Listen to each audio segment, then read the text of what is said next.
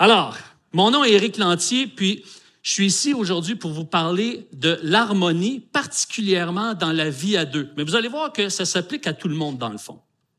Vous savez, c'est le fun d'être en couple. Ben, il y en a qui vont dire, ouais, pas toujours, là, tu sais. Mais, je veux dire, y a, y a, si c'était pas le fun, il n'y a personne qui serait en couple, là, je veux dire, à, quelque part. C'est parce que c'est un privilège de pouvoir partager sa vie avec quelqu'un. Mais c'est vrai que à certains moments, c'est pas facile. Euh, tout récemment, vendredi dernier, euh, sur les pages de Radio-Canada, on pouvait lire qu'au Québec, l'organisme provincial SOS Violence conjugale a noté une augmentation de 125% des demandes d'aide au cours des cinq dernières années. C'est énorme. La violence conjugale prend plusieurs formes. Selon l'Institut national de santé publique, la violence conjugale comprend les agressions psychologiques, verbales, physiques et sexuelles, ainsi que les actes de domination sur le plan économique. Elle ne résulte pas d'une perte de contrôle, mais constitue au contraire un moyen choisi pour dominer l'autre personne et affirmer son pouvoir sur elle. Elle peut être vécue dans une relation maritale, extramaritale ou amoureuse à tous les âges de la vie. Au Québec, en 2020, 22 104 infractions contre la personne commise dans un contexte conjugal ont été déclarées par la police. Cependant, tous les incidents ou événements de violence commis dans un contexte conjugal ne sont pas nécessairement rapportés à la police. Dans l'enquête sociale générale sur la victimisation de 2019, seulement 19% des Canadiennes et des Canadiens ayant été victimes de violences physiques ou sexuelles de la part d'un ou d'une conjointe ou d'un ou d'une ex-conjointe dans les cinq dernières années ont ont déclaré avoir rapporté l'incident à la police. Fin de la citation. C'est énorme. Mais constatant cette triste réalité, Direction chrétienne a initié le projet RAFA Québec. RAFA, ça veut dire en hébreu guérir. Cette étude nous permet de dresser un portrait sur la violence conjugale et voir est-ce qu'il y en a dans l'Église. Cette organisation chrétienne cherche à comprendre deux choses. Un, quelles sont les perceptions et les attitudes des chrétiens vis-à-vis -vis de la violence conjugale? Et deux, quelles sont les expériences des survivants et victimes de violences conjugales dans l'Église? Alors, pour ce faire, ils ont mis au point un sondage s'adressant aux communautés chrétiennes du Québec. Donc, si vous avez 18 ans et plus, euh, et si vous, vous identifiez comme chrétien ou chrétienne et que vous habitez au Québec, vous pouvez répondre à ce court sondage. Vous vous rendez sur direction au, singulier, direction.ca, barre oblique, RAFA, R-A-P-H-A. Donc, direction.ca, barre oblique, RAFA, pour répondre au sondage en ligne, et ça, ça va être fait dans le respect de l'anonymat. Euh, maintenant, il y a une chose qu'il faut dire par rapport à la violence conjugale. La violence conjugale n'apparaît pas toujours euh, subitement. Hein. Euh, dans certains cas, elle va s'installer puis va finir par hypothéquer des vies. Et il y a moyen d'en arriver là euh, pardon, il y a moyen d'éviter d'en arriver là en développant une saine hygiène de vie, puis en prenant conscience, comme on l'a vu la semaine dernière avec le pasteur Sylvain Plouffe, que nos problèmes débutent par le cœur. Puis sans la guérison puis la transformation du cœur par l'œuvre de Dieu, par l'œuvre de l'Esprit Saint, au travers de sa parole, notre cœur souffre et continue à faire souffrir notre partenaire. Souvent, pas toujours, mais souvent, la violence commence par des paroles qu'on laisse aller. Or, la sagesse de Dieu nous met en garde dans Éphésiens 5, les versets 3 et 4, Éphésiens 5, 3 et 4, et nous exhorte en cette manière.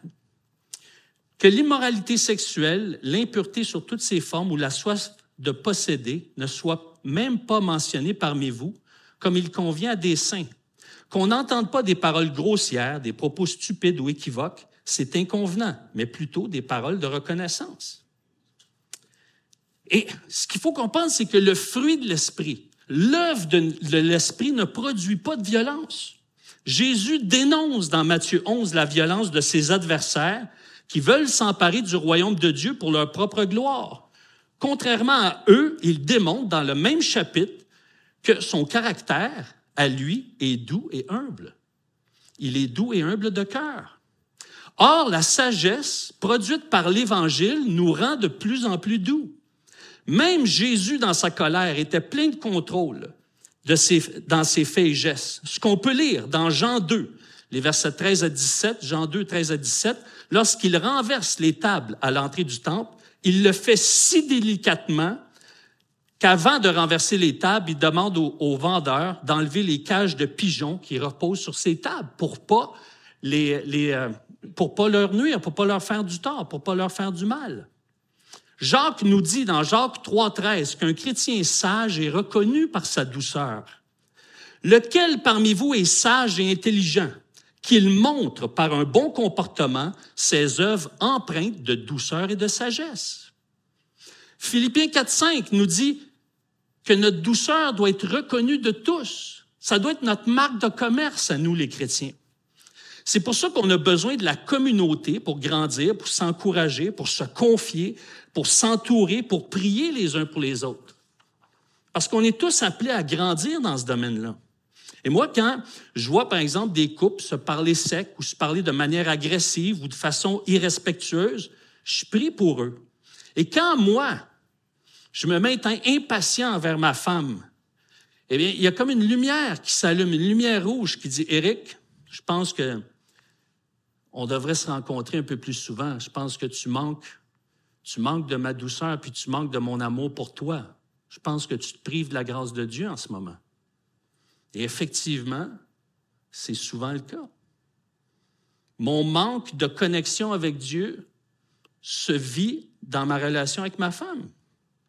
L'harmonie dans la vie de couple est importante parce que Jésus nous dit dans Jean 13, 34 et 35, Jean 13, 34 et 35, que c'est par l'amour qu'on manifeste les uns pour les autres, que les gens vont reconnaître qu'on est véritablement ses disciples.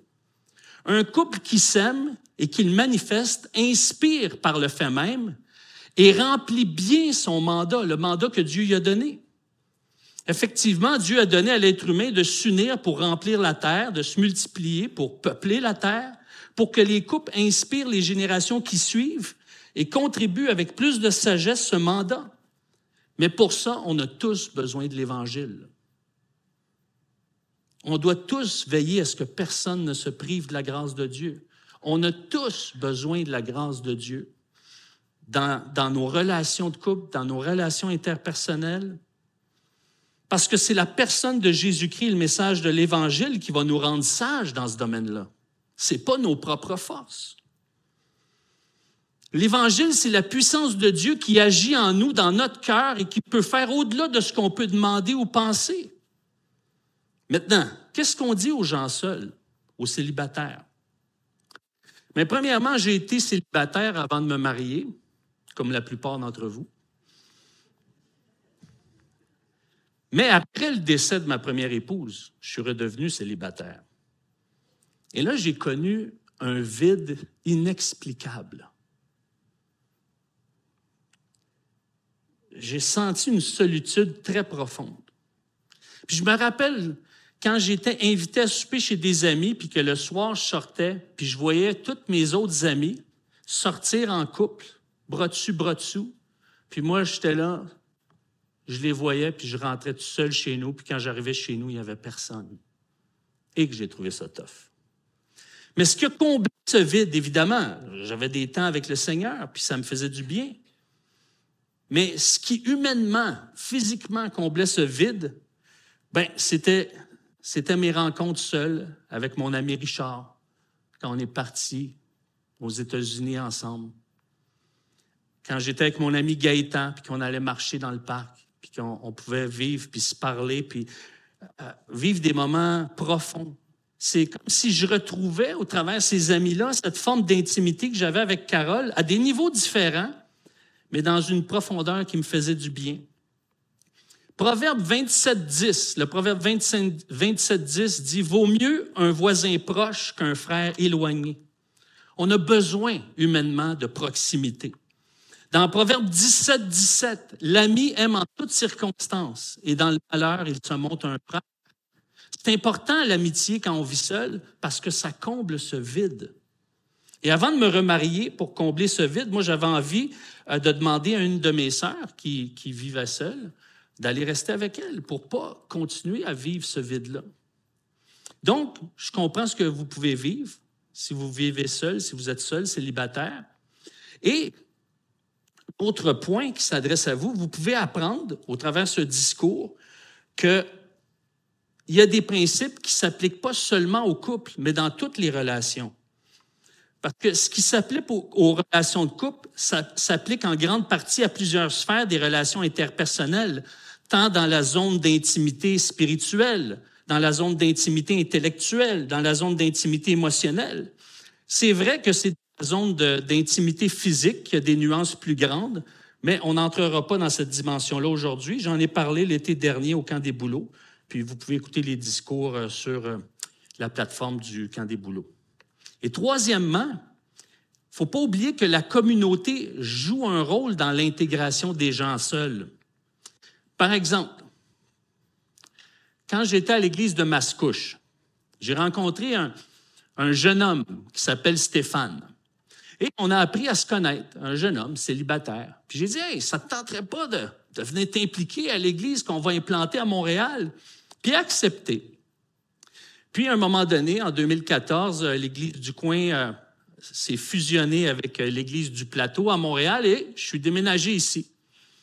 Et parce que j'avais rencontré une belle et charmante dame avec ses yeux pétillants. Et donc, j'arrive ici, mais je garde contact avec Stéphane. Et le contact est demeuré chaleureux, puis deux, trois fois par année, on s'en allait manger ensemble au buffet des continents, puis il venait ici, puis il était heureux. Et Stéphane, j'ai gardé contact avec lui, puis souvent quand j'étais sur la route, je l'appelais, puis tout ça. Puis jusqu'à récemment, je disais, hey, Stéphane, pourquoi tu t'en viendrais pas dans la région, puis t'impliquer à Maniwaki? Et c'est ce qu'il va faire.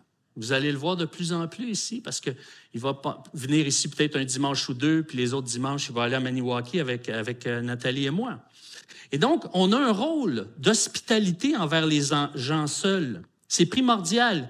L'hospitalité, c'est de prendre soin de l'étranger, de celui qui n'habite pas avec nous, comme s'il était un des nôtres.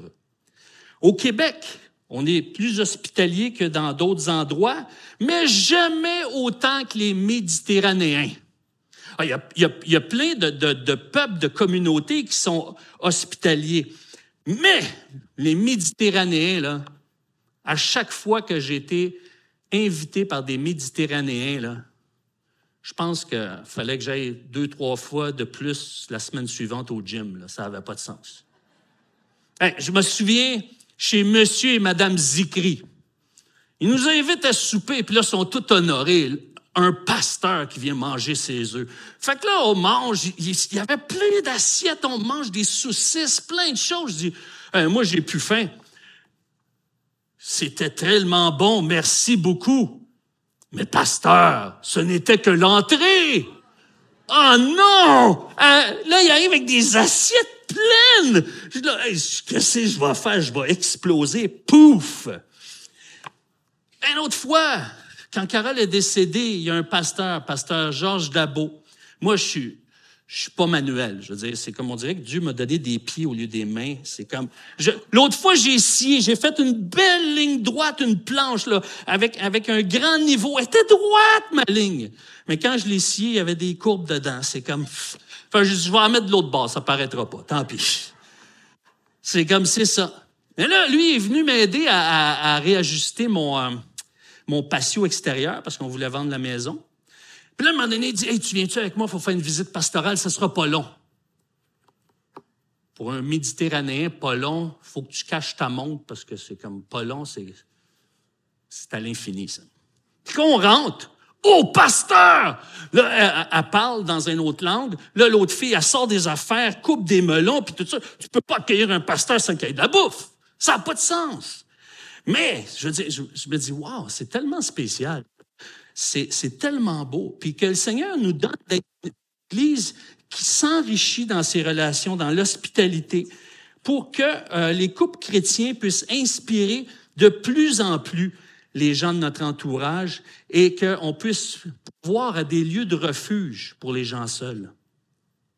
Mais avant de poursuivre, on va demander au Seigneur qui nous éclaire et qui nous excite à devenir plus sages au travers sa personne, sa parole et le merveilleux message de l'Évangile qui est transformateur. Prions, s'il vous plaît. Alléluia. Père, merci. Merci parce que tu veux accomplir une œuvre dans nos, dans nos vies, dans nos cœurs, dans nos relations. Ça nous dépasse. Il n'y a personne qui est suffisant pour ces choses. C'est pour ça qu'on dépend continuellement de toi, de ta parole. Et merci que tu nous as placés dans une communauté pour qu'on puisse se sentir soutenu. Merci. Merci parce que tu veux tellement notre bien, tu veux enrichir notre qualité de vie. Merci pour ce beau message de l'Évangile. Merci pour cette sagesse qu'on retrouve dans les Proverbes. Dans le nom de Jésus. Amen. Alors, pour comprendre la sagesse de Dieu pour les couples, on doit aller, avant de rentrer dans les Proverbes, dans Éphésiens 5. Parce qu'après après avoir examiné ce que Dieu s'attend des épouses et des épouses, des épouses et des époux, il poursuit dans Éphésiens 5, Paul, au verset 25, en disant, Marie, aimez votre femme comme Christ a aimé l'Église, il s'est donné lui-même pour elle, afin de la conduire à la sainteté après l'avoir purifiée et lavée par l'eau de sa parole, pour faire paraître devant lui cette Église glorieuse, sans tache, ni ride, ni rien de semblable, mais sainte et irréprochable. C'est ainsi que les maris doivent aimer leur femme comme leur propre corps. Celui qui aime sa femme s'aime lui-même. Et ici, au verset 28, c'est le principe de réciprocité. Une femme, c'est une répondante. Tu lui fais du bien, elle te fait du bien. Messieurs, j'avais le goût de dire par applaudissement, mais je ne le ferai pas. Non, applaudissez pas, surtout pas, parce que vous allez comprendre pourquoi. Messieurs, est-ce qu'il y en a parmi vous qui constatent que votre femme fait rarement le premier pas pour demander pardon? Gardez le silence, s'il vous plaît. C'est vrai qu'il y a des exceptions, parce que ma femme est capable de demander pardon le premier. Mais il y a des hommes qui se plaignent, puis viennent me voir et disent C'est toujours moi qui dois demander pardon en premier. Mais ça, c'est le principe de réciprocité. Elles ont besoin de voir si on a compris combien on les a blessées. C'est lorsqu'elles sentent qu'on a compris leur douleur qu'elles sont disposées à nous demander pardon à leur tour. Dieu dit au mari, aime d'abord ta femme, puis elle, elle va te le rendre. Parce que si tu aimes ta femme, tu t'aimes toi-même parce qu'elle va te le rendre. Mais c'est à nous de faire le premier pas. Fait que c'est même comme ça pour le restant de nos jours, messieurs. Parce que c'est la Bible qui nous le dit. Celui qui aime sa femme s'aime lui-même. Ça va y revenir. C'est le principe de réciprocité. Donc, si tu l'aimes, tu t'aimes parce qu'elle va te le rendre. C'est une répondante. Une femme qui se donne, elle va se donner quand elle se sent aimée, comprise et en sécurité. Au verset 29, on poursuit. C'est ainsi que les maris doivent aimer leur femme comme leur propre corps. Celui qui aime sa femme s'aime lui-même. En effet, jamais personne n'a détesté son propre corps. Au contraire, il le nourrit et en prend soin, tout comme le Seigneur le fait pour l'Église, parce que nous sommes les membres de son corps, formés de sa chair et de ses os. C'est pourquoi l'homme quittera son père et sa mère, s'attachera à sa femme, et les deux ne feront qu'un. Ce mystère est grand. Et là, là, là, il y a un punch ici. Si, si vous êtes endormi, réveillez-vous. Merci, Amiel. C'est pourquoi l'homme quittera son père et sa mère, s'attachera à sa femme et les deux ne feront qu'un. Ce mystère est grand et je le dis par rapport à Christ et à l'Église. Du reste, que chacun aime sa femme comme lui-même et que la femme respecte son mari. On voit ici que Paul partage un mystère. C'est que Christ joue le rôle de mari de l'Église et l'Église joue le rôle d'épouse de Christ.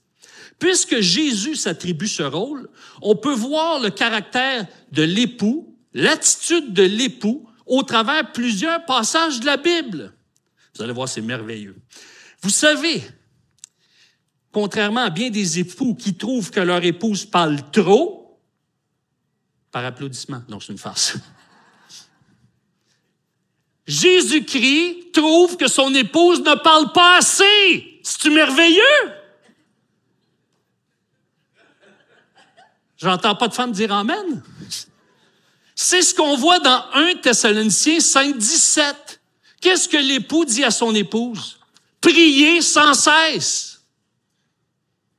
Prier sans cesse, c'est quoi prier? C'est parler à Dieu. C'est de s'ouvrir en parole et en pensée à Dieu. Il est en train de dire à son épouse, parle sans cesse. Pourquoi? Parce qu'il aime nous écouter. C'est ce qu'on voit dans le psaume 116. Plus un, homme se sent écouté de Dieu, plus il comprend le bienfait qu'il procure à sa femme.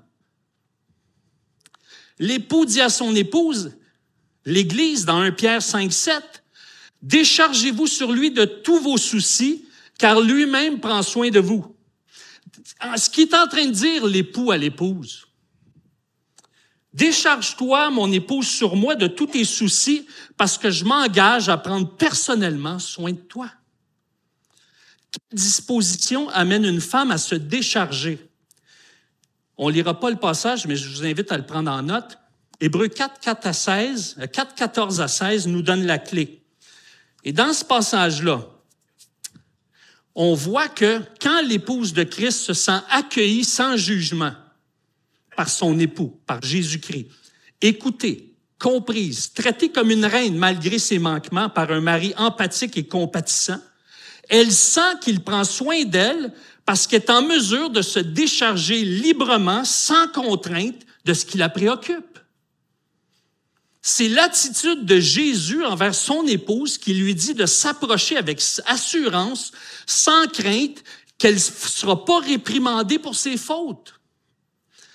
La science a découvert que plus une femme se sent libre, plus elle génère de l'ocytocine. C'est la substance de l'attachement. Et lorsqu'elle est ramenée en mode solution, elle génère de la testostérone, ce qui annule l'effet de l'ocytocine. Et c'est lorsqu'elle se sent librement accueillie et sent que son mari prend soin de son cœur qu'elle se décharge et qu'elle se libère. Plus une femme parle, plus elle évacue son stress. Et c'est là que nous, on est appelés à discerner l'émotion qui l'habite. La sagesse nous donne du discernement, de discerner l'émotion qui se colle à ce qu'elle vit. Proverbe 23, 23, ça dit, Proverbe 23, 23, achète la vérité, ne la vends pas, et aussi la sagesse, la discipline et le discernement. Proverbe 8, 12, Proverbe 8, 12, moi la sagesse, j'habite le discernement et je possède l'art de la réflexion. Quand ta femme te parle, tu as besoin d'un ou d'un Google Translate conçu par John Gray pour la comprendre. Par exemple, je ne sais pas si on va voir le tableau, euh, lorsqu'elle dit, il y a tant de choses à faire, c'est qu'elle est excédée. C'est moi qui fais tout, c'est qu'elle est amère. Il me faut beaucoup plus que ça, elle est fragile. Non, mais je, comprends vraiment pas, elle est confuse. Non, je veux pas, elle est réticente. J'en peux plus, elle est épuisée. Je ne sais pas quoi faire, elle est désespérée. Qu'est-ce que tu veux dire? Elle est méfiante. Et la plus subtile, messieurs, faites attention à celle-là. Ah, puis je m'en fiche, fais ce que tu veux. Ça, c'est une apparence d'indifférence. Mais elle va te coûter cher, celle-là.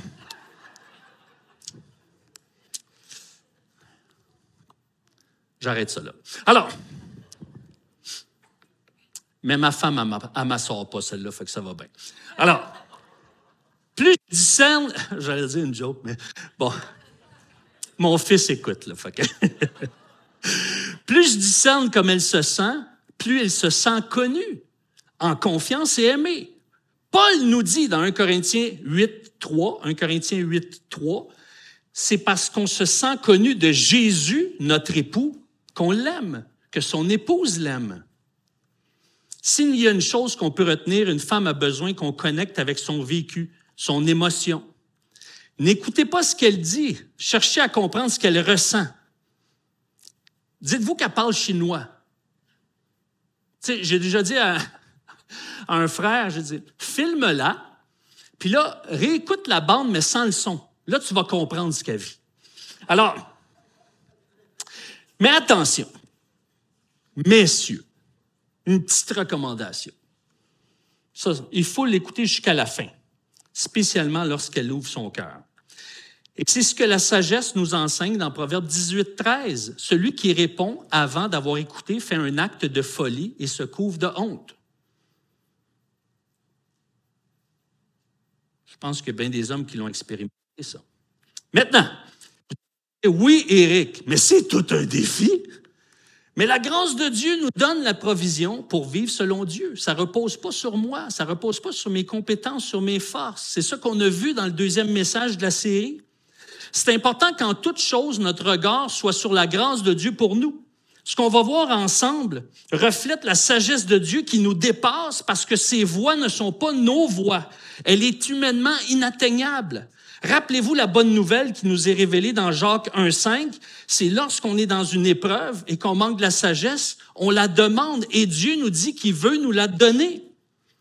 Tout ce que Dieu veut, c'est qu'on vienne à lui et qu'on demande. Il ne nous reprochera pas d'être incapable. Viens avec assurance, il comprend ta crainte, ton incapacité. C'est ce qui va nous amener à tirer notre épingle du jeu et c'est de se nourrir de la sagesse de Dieu qu'on retrouve dans les proverbes qui va nous amener à gagner le cœur de notre partenaire. Proverbe 11.30 nous dit, Proverbe 11.30, celui qui agit bien est comme un arbre qui donne la vie, celui qui possède la sagesse gagne les cœurs. Lire et méditer les proverbes, c'est s'émerveiller pour voir au loin où est-ce que la grâce de Dieu veut nous amener. Lire et méditer les proverbes, c'est de prendre des jumelles pour observer au loin ce que Dieu va opérer dans ma vie. Ce que le Seigneur sait de moi, c'est que je lui demande de m'aider et de m'aider à le suivre. Pour le reste, laissons-le nous guider et laissons-le agir. C'est important qu'on ne laisse pas notre crainte nous dominer, que ce soit la paix de Dieu véritable qui nous habite. Et donc, notre rôle à nous, c'est d'être disposé à écouter, laisser sa parole percer notre cœur et euh, laisser sa parole s'occuper de nos craintes et de nos blocages. Parce que c'est en recherchant Christ, la sagesse de Dieu, qu'on va savoir de plus en plus comment gagner le cœur de notre épouse ou de notre époux. Et qu'on va, et ça va nous amener à retomber en amour. C'est payant de rechercher la sagesse c'est pour ça que le sage la recherche, et c'est ce qu'on voit dans Proverbe 18, 15. Proverbe 18, 15 dit, le cœur intelligent acquiert la connaissance et l'oreille du sage la recherche. Donc, c'est important de ne pas se disqualifier parce que la sagesse est pour celui qui manque de l'assurance. C'est ce qu'on voit dans le Proverbe 9, les versets 1 à 6. La sagesse est pour celui qui manque d'assurance d'assurance. Puis cette assurance vient de l'Évangile. Tout comme l'Évangile, la sagesse nous donne de la puissance. La puissance, c'est la capacité de voir des cœurs être transformés au-delà de ce qu'on peut imaginer ou penser.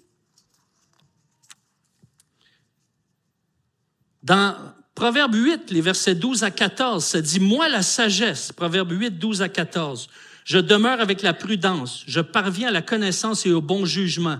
La crainte du Seigneur est la haine du mal. Je haïs l'orgueil et l'arrogance, les voix mauvaises et les paroles fourbes. À moi le conseil et le bon sens. Je suis la connaissance, à moi la puissance. Cette puissance vient de l'humilité que Dieu produit, parce que Jésus est doux et humble de cœur, et produit de la diplomatie. Dans Proverbe 24, les versets 5 et 6, Proverbe 24, 5 et 6, l'homme sage est fort, oui, l'homme de connaissance grandit en force, car avec une stratégie intelligence, intelligente, on fait la guerre et la victoire vient de nombreux conseillers. On a besoin de s'entourer et d'être à l'écoute des conseils sages. La sagesse génère de l'espérance. Proverbe 24, 13 et 14. Proverbe 24, 13 et 14 dit, Mon fils mange du, miel, car cela est bon. Ce qui coule du rayon de miel est doux au palais. Sache que la sagesse est comparablement douce pour ton âme.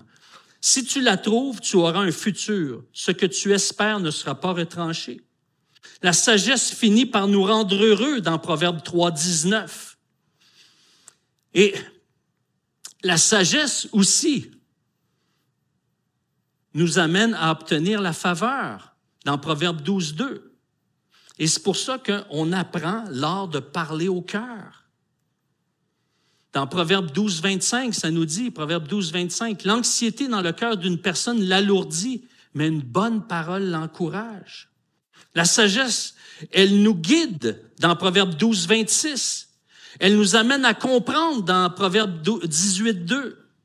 Dans Proverbe 1.6, on voit à Proverbe 1.6 que les proverbes sont destinés à faire comprendre les maximes et les paroles et à pénétrer les propos des sages et leurs paroles énigmatiques.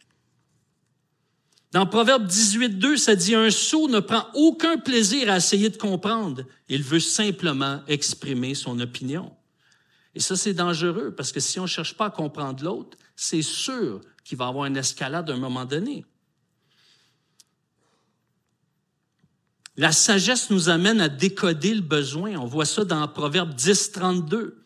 Proverbe 10, 32. La sagesse, le sage apaise. Proverbe 29, 11.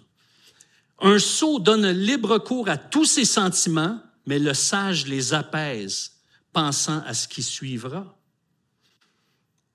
Les proverbes nous amènent à conseiller la paix. On voit ça dans Proverbe 12, 20. Souvent, on, espère la paix, mais on récolte la terreur. C'est ce qu'on vit dans Jérémie 8.15. Jérémie 8.15 nous dit, nous espérions la paix et il n'arrive rien d'heureux. Un temps de guérison et voici la terreur. Règle générale, les femmes réagissent mal lorsqu'elles ne se sentent pas comprises et les hommes quand on essaye de faire d'eux ce qu'ils ne sont pas. La recherche démontre qu'avant le mariage, les femmes se disent, pas toutes les femmes, mais un bon nombre de femmes, je vais le changer. Et les hommes disent, j'espère qu'elle va demeurer comme ça, qu'elle changera pas. Voyez-vous, c'est deux perceptions différentes. Une fois mariés, souvent les couples sont déçus parce que la femme change au grand malheur du mari, puis le mari veut pas changer au grand malheur de la femme. Mais Dieu nous donne de l'espoir dans Jérémie 14, 19. Jérémie 14, 19, Cependant, je vais lui donner la guérison et la santé. Je les guérirai et je leur ouvrirai une source abondante de paix et de vérité. À ce cri du cœur qui dit, Seigneur, on veut la guérison, on, veut que tu agisses, on veut la paix, mais c'est la terreur, il n'y a rien d'heureux. Et le Seigneur, six chapitres plus loin, leur répond, dit non. En d'autres mots, persévérez, attendez mon secours. Jésus a dit à ses disciples qu'il leur donnait sa paix dans Jean 14, 27, parce que c'est la paix de Dieu qui garde nos cœurs et nos pensées en Jésus-Christ. La sagesse de Dieu allonge notre vie et notre paix. On voit ça dans Proverbe 3, 1 et 2. Proverbe 3, 1 et 2. Et notre langue a le pouvoir de briser cette paix, de l'entretenir, cette paix, ou de la générer même. Proverbe 15, 4 nous dit, une langue apaisante est un arbre de vie mais lorsqu'elle tord les choses, elle brise l'esprit. La sagesse de Dieu nous amène à calmer le cœur de notre partenaire. On voit ça dans Proverbe 29, 8. Le moqueur, les moqueurs peuvent enflammer une ville, mais les sages peuvent calmer la fureur. Vous savez, mercredi, c'est la dernière journée pour avoir ses pneus quatre saisons ou ses pneus d'été, parce que jeudi, on doit tous avoir des pneus d'hiver. D'accord? Alors moi, j'ai décidé de me prendre d'avance. Je dis à Nat, hey, je m'en vais en scooter, t'amènes l'auto au garage. Après ça, on va aller en scooter au, euh, gym, vu que c'est pas loin. Deal. On part. J'arrive. Hey, je dis, Nat, t'as-tu pensé au casque? Elle dit, non, toi? Mais non, je sais même pas, il est où? Ah, faut que je retourne à la maison. J'ai oh oui, avant, de partir, j'ai dit, la noix pour débarrer les roues est dans le coffre à gants. Fait que si elle cherche, tu diras ça au garagiste. Je reviens, Nat est toute là, les cheveux dans les airs, les yeux sortis de l'orbite. Qu'est-ce que, chérie? Ben là, là, j'ai cherché partout. J'ai vidé tout le coffre. J'ai le coffre arrière, le coffre à gants. J'ai dit au gars, oh, il n'y en a pas de noix. Ah, j'ai dit, shoot, c'est vrai, je me suis mélangé. C'était l'autre Honda qui avait besoin de non, on n'a pas besoin. C'est quoi ça? Mais là, j'ai dit, Là, moi, dans ma tête, je dis, non, mais attends, chérie, là, je dis, c'est réglé, là. Il n'y en a plus de problème, là. Moi, c'est résultat, il n'y a plus de problème. Pourquoi tu n'es pas en paix? Et là, il y a comme une bulle qui éclate. Puis, ah, je viens de comprendre, c'est le processus qui t'a dérangé. Hey chérie, je te demande pardon de t'avoir fait vivre ça. Là. Je veux dire, c'est comme, pour moi, c'était une banalité, mais la banalité pour moi t'a fait vivre quelque chose de dérangeant. Puis là, elle est toute devenue molle parce que j'ai compris ce qu'elle avait vécu. Ça fait toute la différence. Alors là, elle était plus à plat, puis mes pneus étaient gonflés. Alors, plus je connais ma femme, plus je suis apte, par la vertu de Dieu, à répondre à ses besoins. Non par mes propres forces, mais par sa force toute puissante. La sagesse surnaturelle de Dieu nous inspire et nous donne des paroles qui touchent le cœur. Proverbe 15, 23. Proverbe 15, 23. Les gens prennent plaisir à tout ce qu'ils disent, mais combien est bonne une parole dite au bon moment? Plus on va devenir sage, par la grâce de Dieu, par l'œuvre de son esprit, en se nourrissant de sa parole, en passant du temps avec Dieu, en s'entourant de gens sages, plus on va devenir sage, plus on va trouver du plaisir à relationner. C'est ce qu'on voit dans Proverbe 8, 30 à 31. La sagesse de Dieu trouve son plaisir à vivre avec des gens qui ne pensent pas et ne vivent pas comme lui, parce que Dieu aime le genre humain. Cette sagesse a le pouvoir de nous amener éventuellement à une guérison. Proverbe 13, 17 nous dit, Proverbe 13, 17, un méchant messager tombe dans le mal, mais un émissaire fidèle amène la guérison. Pourquoi au Québec, il y, a, un frère qui me demandait ça cet été, pourquoi au Québec il y a moins de guérisons surnaturelles?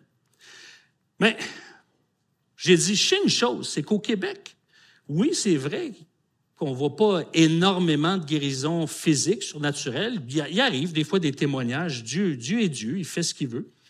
Mais ce que je constate, par exemple, les, 40, les 30 dernières années, on voit de plus en plus de guérisons du cœur dans nos églises. Puis ça, c'est une bonne nouvelle. C'est pour ça que la sagesse veut nous instruire et nous guider, veut, veut guider notre langue, parce que Proverbe 12, 18 nous dit des discussions vaines peuvent percer comme une épée, mais la langue des sages peut guérir. Et ça, ça nous demande une chose à développer, l'écoute. Proverbe 29, 20 nous dit, vois-tu quelqu'un soit trop prompt à parler, il y a plus d'espoir pour un sot que pour lui. Beaucoup de femmes se plaignent que leur mari ne parle pas. Et ça, ça dérange les maris visés. Mais la recherche démontre qu'à partir du moment où l'épouse se sent accueillie sans jugement, comprise et écoutée sans interruption, elle cesse de faire ce reproche-là à son mari. Écouter attentivement est un signe de sagesse. On l'a vu, ça. Et plus nous allons être à l'écoute de Dieu pour être guidés par la sagesse, plus nous allons faire honneur à notre Dieu. Proverbe 4, 8. Chéris-la et elle t'élèvera, embrasse-la et elle t'amènera la gloire. Et on l'a vu tantôt dans Proverbe 11, 30. Dieu veut qu'on mette notre gloire à gagner des cœurs. La grande question, c'est la suivante. Est-ce que je veux gagner une dispute ou gagner le cœur? En d'autres mots, est-ce que je veux bâtir à court terme ou à long terme? Or, la sagesse nous dit dans Proverbe 12, 19, des paroles vraies tiendront pour toujours, un discours, discours mensonger pour un instant. La sagesse dans Proverbe 25, 12 nous inspire à savoir quoi dire au bon moment. Maintenant, plus on sera sage, plus on va voir nos femmes comblées. Dans Proverbe 15, 13, ça dit, Un cœur content rend un visage joyeux, mais le chagrin brise l'esprit. La recherche démontre que plus une femme est souriante, plus un homme a le désir de lui faire du bien, parce que son expression démontre qu'il est à la source de son bonheur. Souvent, les hommes deviennent paresseux à la maison parce qu'ils ont l'impression que leurs efforts ne produisent pas de résultats. Plus une femme manifeste son, son appréciation, plus le mari se met à se donner. Jésus, l'époux de l'Église, voit comme un parfum de bonne odeur les louanges que son épouse lui accorde. La bonne nouvelle, c'est que Proverbe 32 à 36 nous enseigne que le bonheur se trouve auprès de la sagesse. Que Proverbe 3, 18 nous dit que celui qui la retient fermement sera heureux. Plus la sagesse va nous amener à faire du bien à notre partenaire, plus on va être satisfait émotionnellement. Proverbe 11, 17, un homme qui est bon se fait du bien, mais celui qui est cruel se fait du mal. C'est pour ça que lorsqu'on fait du bien, tôt ou tard, ça nous revient, comme on peut le lire dans le Proverbe 11, 25. Avant de conclure, et j'inviterai les musiciens à s'avancer, ce qui est inspirant, c'est que le Proverbe 13, 20 nous dit que c'est en s'entourant de gens sages qu'on devient sage. Le Proverbe 10, 14 explique que plus je deviens sage, plus je développe l'art de la diplomatie. Maintenant, c'est important de revenir à l'Évangile pour pas se décourager. Parce que c'est l'Évangile de Jésus-Christ qui nous relève quand on a tombé, qui, qui, qui nous redonne notre dignité quand on a passé à côté. Si on lit dans Zacharie chapitre 3, Satan accusait le grand prêtre Josué parce que ses vêtements étaient sales puis ça n'aurait pas dû arriver. Mais on voit quand on lit le passage que Jésus a pris sa défense. Et même quand on tombe, c'est ça la bonne nouvelle quand on est enfant de Dieu, Dieu prend notre, défense. La sagesse de Dieu dans nos relations interpersonnelles va se manifester à partir du moment qu'on en manque. C'est lorsque je suis impuissant, insuffisant, incapable, que je suis euh, au bout, que je suis dans la meilleure condition pour lui demander sa sagesse et de voir qu'il veut me la donner. Et c'est là que je vais retrouver ma paix et ma joie. La sagesse de Dieu a manifesté que l'homme le plus sage de l'univers est un homme qui a été trahi, rejeté, abandonné, humilié et traité injustement. Jésus. La bonne nouvelle nous est révélée dans Luc 2,40 que si Jésus était rempli de sagesse, c'est parce que la grâce de Dieu reposait sur lui. Il comprend ce qu'on ressent. Il trouve son plaisir à vivre avec nous ses souffrances. Il a subi la violence que nous méritions pour qu'on n'aille pas à la subir. Il est là pour nous soutenir, nous éclairer, nous donner ce qu'on a besoin pour grandir avec sagesse dans nos relations. Demandons à Dieu de manifester sa sagesse en nous parce qu'elle repose sur sa grâce. Prions. Merci Seigneur parce que tu veux envoyer ta lumière et ta fidélité pour nous guider et nous conduire à ta présence. Merci de nous donner ta sagesse de nous apprendre à vivre dans la sagesse et qu'on puisse la trouver dans l'Évangile, Seigneur, et non dans nos propres forces, pas dans notre éducation, mais que tu nous éduques par l'Évangile à s'aimer inconditionnellement, à faire du bien, même à ceux qui nous font du mal, Seigneur. Mais ça, ça ne vient pas naturellement. C'est plus qu'on voit que on fait du mal à ton cœur, mais que tu nous traites avec tant d'amour, qu'on développe cette même habitude, ce même réflexe. Merci pour ton œuvre. On est reconnaissant dans le nom de Jésus. Amen. Merci. Bonne semaine.